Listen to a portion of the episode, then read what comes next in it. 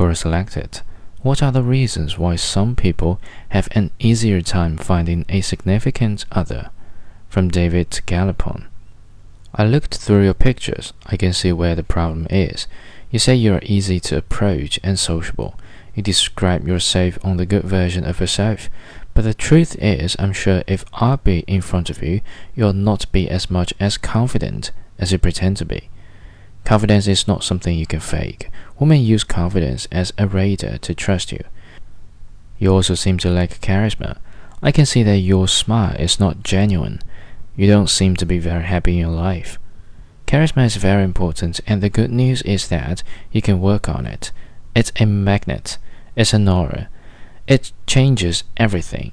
Your appearance will not change, but you will feel different.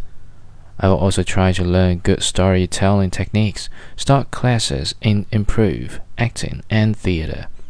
Sure, you can come here and say you are very good and asking why you don't get anyone.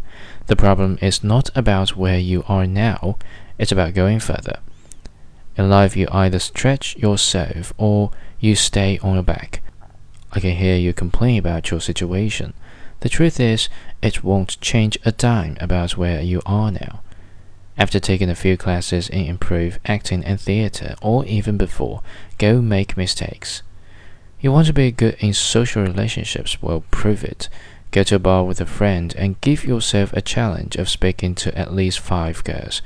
You will get rejected. See if you can go further. Repeat that exercise every week.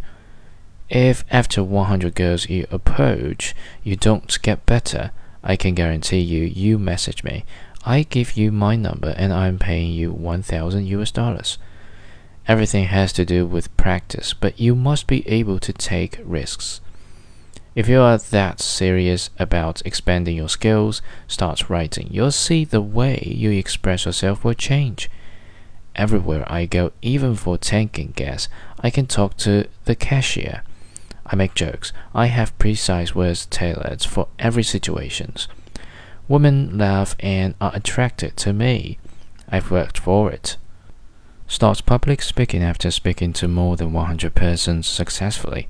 You'll see individual relationships as a mere formality. Communication is so vast, you could spend all your life on it, yet you'll still have something to learn. You want to get better? Prove it.